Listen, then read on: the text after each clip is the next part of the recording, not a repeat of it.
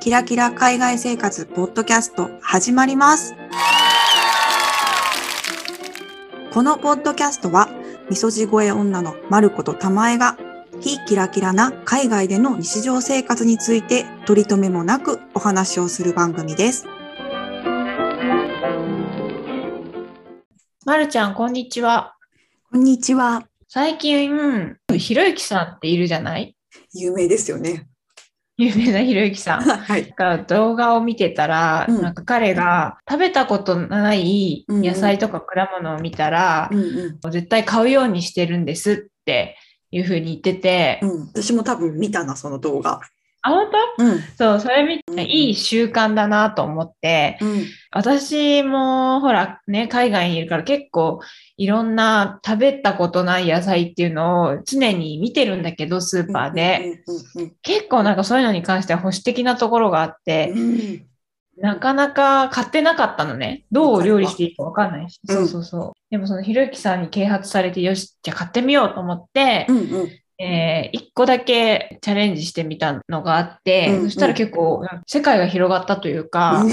盛大な壮大な。結構気に入っちゃって、今ではもう定番の一つになったんだよね。うんうんだから、買ったことない野菜、まるちゃんもあるかなで買ってみた。で、私の知らないものがあったら教えてほしいなっていう、あーなるほどお話ね。平和な、うん平和な話題をしましょう。はい、非常に主婦的 な、私たちらしい話題かと思うんですが、さあ、えー、な何何を試ししたくて、そして試したのえっ、と、ビーツなんだけど、いいつね、わかる。そうあのビーツといえば、ロシアのうん。なんだっけボルシチあ そうそうそうそう、 私もどうするした。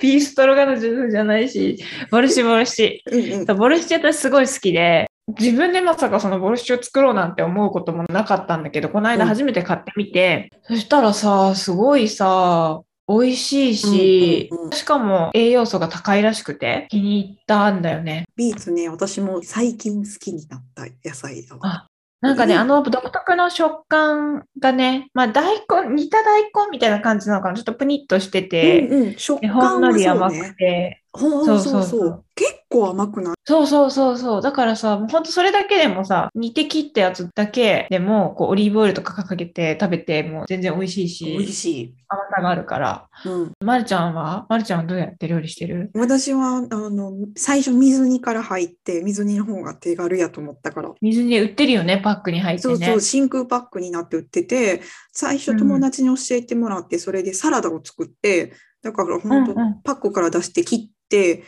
サラダで食べてたのね。で、うんうん友達が、えーと、ビーツを、生のビーツを皮むいて、カットして、オーブンに入れて、ローストあしてて、へーそれを、なんていうの、ロースト野菜サラダみたいなのを出してくれて、それがめちゃくちゃ美味しくって。へでーえ、それは他のお野菜と一緒そうに、そうそう、うん、一緒一あ緒ど。どんな野菜と一緒にえっとね、じゃがいも、ビーツ、カリフラワーと、あとさ、あの、コールラビっていう野菜があるんだけど、うんうんうそれ、うんあれはきっと日本にはそんなにない気がする。カブと大根の間みたいな食感と味の野菜があるんですけど、そのコールラビっていう野菜も切っあて、るね。そのオリーブオイルにをかけて、うんでオーブンに入れて、でそれをうん食べたらすごく美味しかったのね、生のビーツをオーブンに入れて柔らかくなるんだっていうのが、発想が全くなかったからローストしてみて美味しいよすごく、えー、気になる気になる。うん、とても美味しい飲む血液というふうに言われていたよ動画見た時はね、すごい女性にいいみたいあな野。菜だなるほどねいいですね、うんうんえ完全に余談なんだけどさ、うんあのビーツって結構なピンク色じゃないうん、あれさ食べた後さおトイレ行ってびっくりしないあ、それ、全然気にしてなかった。でも言われてみれば、そっか。うん。なんかね私もね旦那もねおトイレがねうん、すごいピンク色でも今話に出てきたコールラビー私まだ変えてないけど気になってる食材の一つではある あ、そうなんや。ココールラビはめっちゃ安いねん。いつでも。えー、物価がすごい変わっても、なんかコールラビはいっつも安くって、で、あの、ねそれこそ前にいた会社の元上司がお料理作ってくれた時に、あの1センチ角ぐらいに切ってそれをフライパンで炒めて冷たい野菜と温野菜のサラダみたいなの作ってくれて多分それで初めて食べたんやと思う癖がないから食べやすかったん全然。あ、なるほどね。何にでもできちゃうみたいな感じ。うなんんか、なんか一時ハマってた時は皮むいて生のままスライスして塩かけてなんかあの、うんポリポリ野菜スティックみたいにして食べてたなるほど。いいね。結構癖がありそうな見た目して るから。強そうな見た目してるよ ね戦闘力高そうな見た目してるから、そうそうそう癖が強いのかなと思います。わかるそれをもう邪魔だからさあの茎がついてるんですけどねそれをボキボキ折ってから買います、茎は、へあのスーパーのゴーミ箱で捨ててあ、もうそのスーパーの時点で捨てていくのね。そうめんどくさちいょかっとら栄養素、栄養素が気になる。あ、そんなコールラビにも、うんえ、確かビーツも葉酸がたくさん入ってたって記憶してるんだけど、コールラビにも葉酸がたくさん入ってるあそう。なんやあとカリウム、ビタミン C だってさ、あなんかそんなえ なんかめっちゃコールラビに失礼やけどさめっちゃ安いし、うん結構淡白な味やからそんなうん栄養素はあると思わんかった、ごめんコールラビでちょっと私の中でこれに似た見た目のもので、うんあの、なかなか試したいと思いつつ、まだ試せてないものが、あと3つあって、うんうんうんうん だから合計4つ私の中でこの似た見た目のちょっと区別もつきづらい食べ物たちがあって、うん一つ目がこのコールラビでしょうんうんもう一つが、えーアーティチョーク。あーハードル高いね。そう、アーティチョーク、まあ見た目もうちょっと違うか。アーティチョークはちょっとお花みたいになってるから、そうねうん、区別もつきやすいんだけど、うんうんうんえーあともう一つが、えーフェンネル。あとは、えーセロリの根っこ。うん、強い。強い。もうこれも戦闘力高そうな感じ で。どうですかどれか試したことある今言ったやつで試したことあるのは、本当うにんコールラビだけ。えーじゃあちょっと調べてみたんですけど、うんえっ、と、アーティチョーク、私、腸活マニアとしてはもうめっちゃ食べなきゃじゃんって思った。今調べたら。超、あ、そうなのすごいよ、アーティチョーク。なんとお野菜なのにうん、タンパク質も含んでるんだって。うん。豆っぽいってことタンパク質ってあ、そういうことかも。と。うんうんでタンパク質を含む主要な栄養素が詰まっている上、あの体が酸化していく、お年を召していく私たち に大事な抗酸化作用もあるスーパーフードだって。あ大事。しかもしかも腸を強くして免疫力をサポートする。だから私これほらアレルギーとかある人ー、あー、はい。うわあ非ー常にいいんじゃないでしょうか。あー、そうか、そういうことか。免疫サポート、腸とか、あーそういうことね。確かに、うんあの、サプリメントでアーティチョークの写真が載ってるやつ見たことあるわ。そういう。マジでねへー言われてみれば。えでもさ食べるのはやっぱりいずれにしてもハードル高くない生のもの買って。お過食部分がすごく少ないって。そうそうなんかイイメージ的にはそういうなんか手間がかかって 中のちょっとしか食べれないみたいなイメージだけあるけど実際食べあの買って自分で調理したことはないな。なんかピクルスとかで食べるんだよね、結構。そうよねだからそれぐらいしか身近にないんやけどピザピザに乗ってるあのアーティチョークって多分それだよねそのつけつくピクルスになってるやつあれで食べてあれは好きっていう認識ですうーん私の中では、ちょっともし見つけたらうん、買ってみる。ぜひレポートお願いします、はい。じゃあ次、はいフェンネル。とね、これも調べたらね、面白い。別名、ウイキョウだって。そう言われると聞いたことあるんだよなよね、うんなんか私結構漢方とか好きなんだけど、うんうん漢方薬によく入ってるんだって。うーんあと、大田遺産とかにも入ってるらしいよ。あの有名なそうそう、有名な大田遺産。要は食べ過ぎ、飲み過ぎ、胃のもたれに効くってやつらしい。あフェンネルーうんえー、あんな強そうな香りのものをこう刺激しないよね。胃とかを逆に収めるっていうことだよね。なんか、フェンネルの香りが強いっていうのが私はあ意外だったっていうかびっくりだったけど、あやっぱそうそなのんだあたりは、そう、まるちゃんあれかな、香りに敏感だからかな。 あ、そうやわ。多分その辺は私ちょっと人と違うかもしれへん。敏感かも。あれだよね、ディルとか、フェンネルと似てるディルとか、うんあと、パクチーとかもちろん論外って感じ だよね。パクチーは本当に、本当好きな人多いから敵に回すかもしれないんですけ ど、あれはまだ私の中では食べ物として認定してないです。いや私本当匂いに鈍感だし、パクチーめっちゃ好きだからさ。マジですごい。そうフェンネルの香りってのはあんまり気にしたことなかったけど、香り系が苦手な人は食べない方がいいのかな。うん、強めですね。うん。うんそして、えー、最後のね、ね、セロリ、セロリの根っこ、ね、セロリなんだけど、えっ、ー、と、うちらが一般的に食べてるセロリの、うんうん、根っこではないみたい、調べてみたら。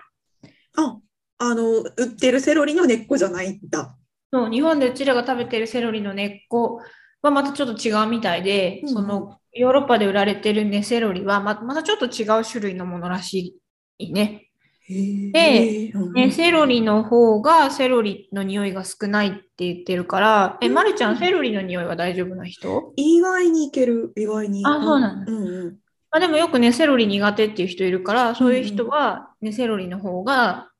食べれるかもしれないねということですね。うん、結局、あれはじゃあ、に、に、なんていうの、生とかじゃないよね、食べるのは。うん、なんか煮込んでスープにするイメージがすごい強いんだけど。うん、一応、あ、でも生でも食べるみたい。いや、あん な、あんな強そうなものを生で食べるのか。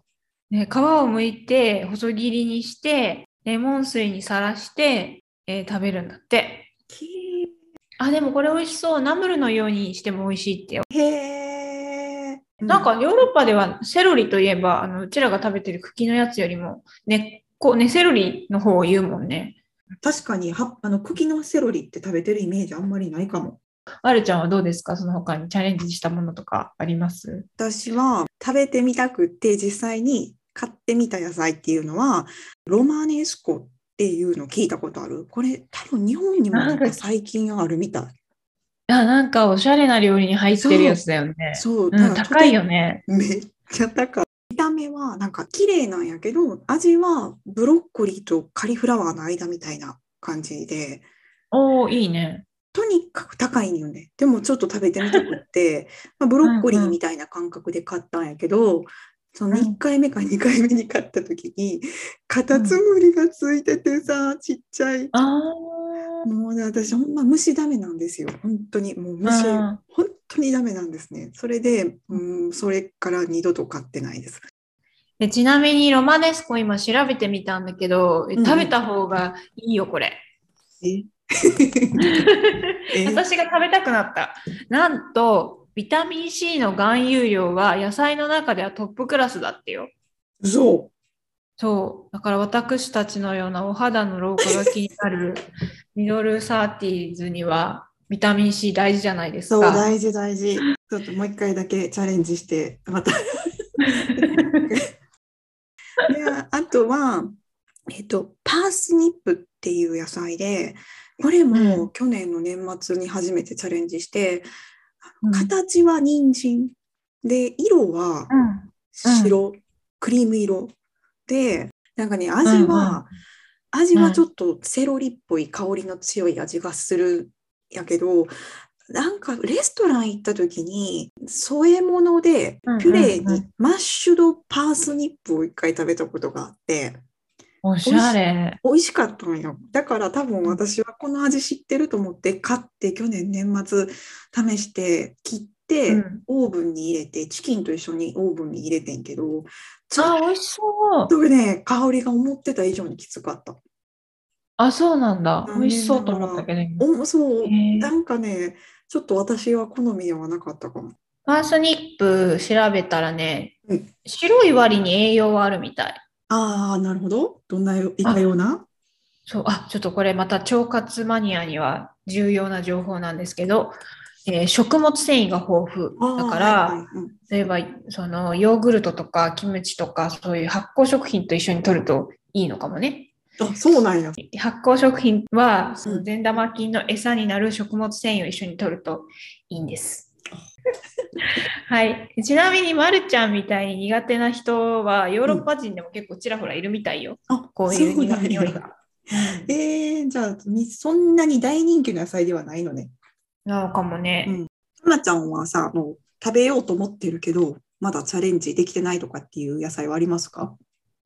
あります。黒人参と、なんかね、黒人参はすごい甘いんだって。だか、から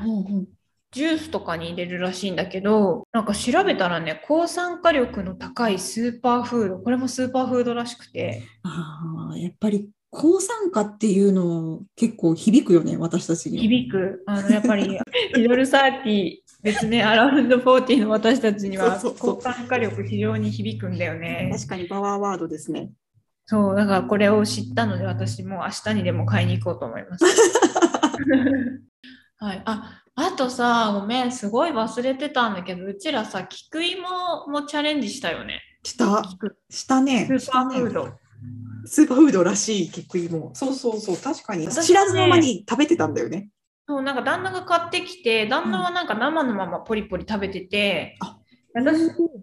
見た目がすごい根菜って感じの見た目じゃないあれ。ちょっと煮物に入れてみようって思って入れたら、里芋みたいな味がして、うんそうそううんうんうん。そうえ、何これ里芋じゃんって思って、うんうん。そうそれでまるちゃんに言ったんだよね。ねえ里芋見つけたんだけどって言って。そうそうや、そうや、そんな話あ った。うんうんそしたら、もしかして菊芋じゃないみたいに言われて、そうや、そう調べや。たら菊芋だったっていう。あの、あれ、そう、味的にはほんまに里芋みたいで、私もすごいテンション上がってんけど、なんかこっち、私の身近で買える菊芋さ、すごいごつごつしてて、あの、あ、そうだよ、そうだよ。一緒一緒。でしょだからさ、皮むくとさ、あの、うんなんていうの、もったいない、いろいろなとこわかろるが削れてしまって、もったいなくって、しかもそんなに安くないから、あの、あー美味しい、野菜として美味しいし、あの、全然食べたいんやけど、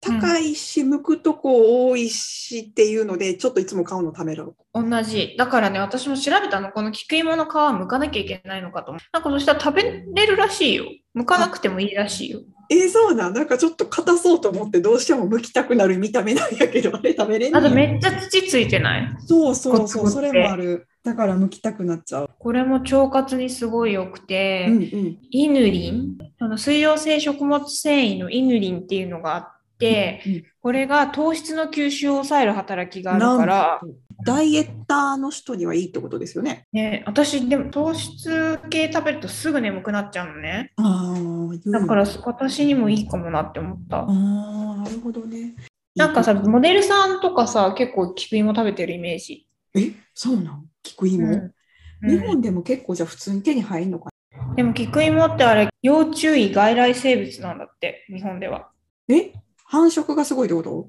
そうそうそうそえー、そうなんや。えー、そっか、それは知らんかった。なるほど。私はもう高級食材のイメージでしたね。う。うん。まあでも、高級であっても大丈夫なぐらいの栄養素、スーパーフードですね。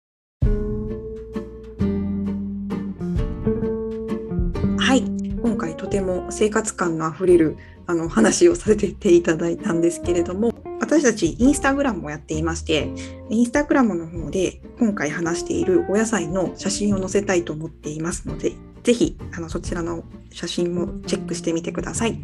えーインスタグラムの ID はひきらポッドキャスト、えーローマ字で HIKIRA ポッドキャストですそして、えー今回もありがたいことにまた質問箱の方に質問をいただいておりますので紹介させていただきます。いつも楽しく聞かせていただいています。番組のオープニングテーマ曲について質問です。大正ロマンを感じさせるレトロでどこか懐かしい曲。心がほんわか落ち着くまさにひきらポッドキャストの優しいイメージに合ったテーマ曲でとても気に入っているのですがこの曲を選んだエピソードなのがありましたらぜひ教えていただきたいですということでございますがぜひ選曲をしたたまちゃんに答えていただこうかなと思うんですけれどもえーとっても嬉しいメッセージありがとうございます。オープニングの曲は私たちもすごい気に入っていて、このメッセージをもらって嬉しい気持ちになりました。えーエピソードというものが、あの、現実的な話になるんですけども、えーこのポッドキャストを、えー編集したり配信しているえーアンカーというすごく便利なシステムがありまして、えー、とそこである程度その曲とかを選ぶことができるんですね。でその中で私たちのイメージに合った曲を選んだものがたまたまこれだったという感じで曲名は「フロンティア」というフロンティアあーなるフロほどンテね。ィア、一体どういう意図で作られた曲かわからないんですが、私たちもなんとなく自分たちの、えーイメージに合った曲で、曲だなと思って使わせてもらってます。えー本当に優しくて嬉しいメッセージをありがとうございました。えーこんな感じで、えーご質問ですとかご意見とか、えーそういったものをいただけると私たちとっても嬉しいです。えー概要欄にあります質問箱もしくは先ほどまるちゃんの方から紹介をした、えー、インスタグラムの DM の方にご連絡いただけたら嬉しいです。今回も聞いていただきありがとうございました。それではまた次回の配信でお会いしましょう。さようなら。さようなら。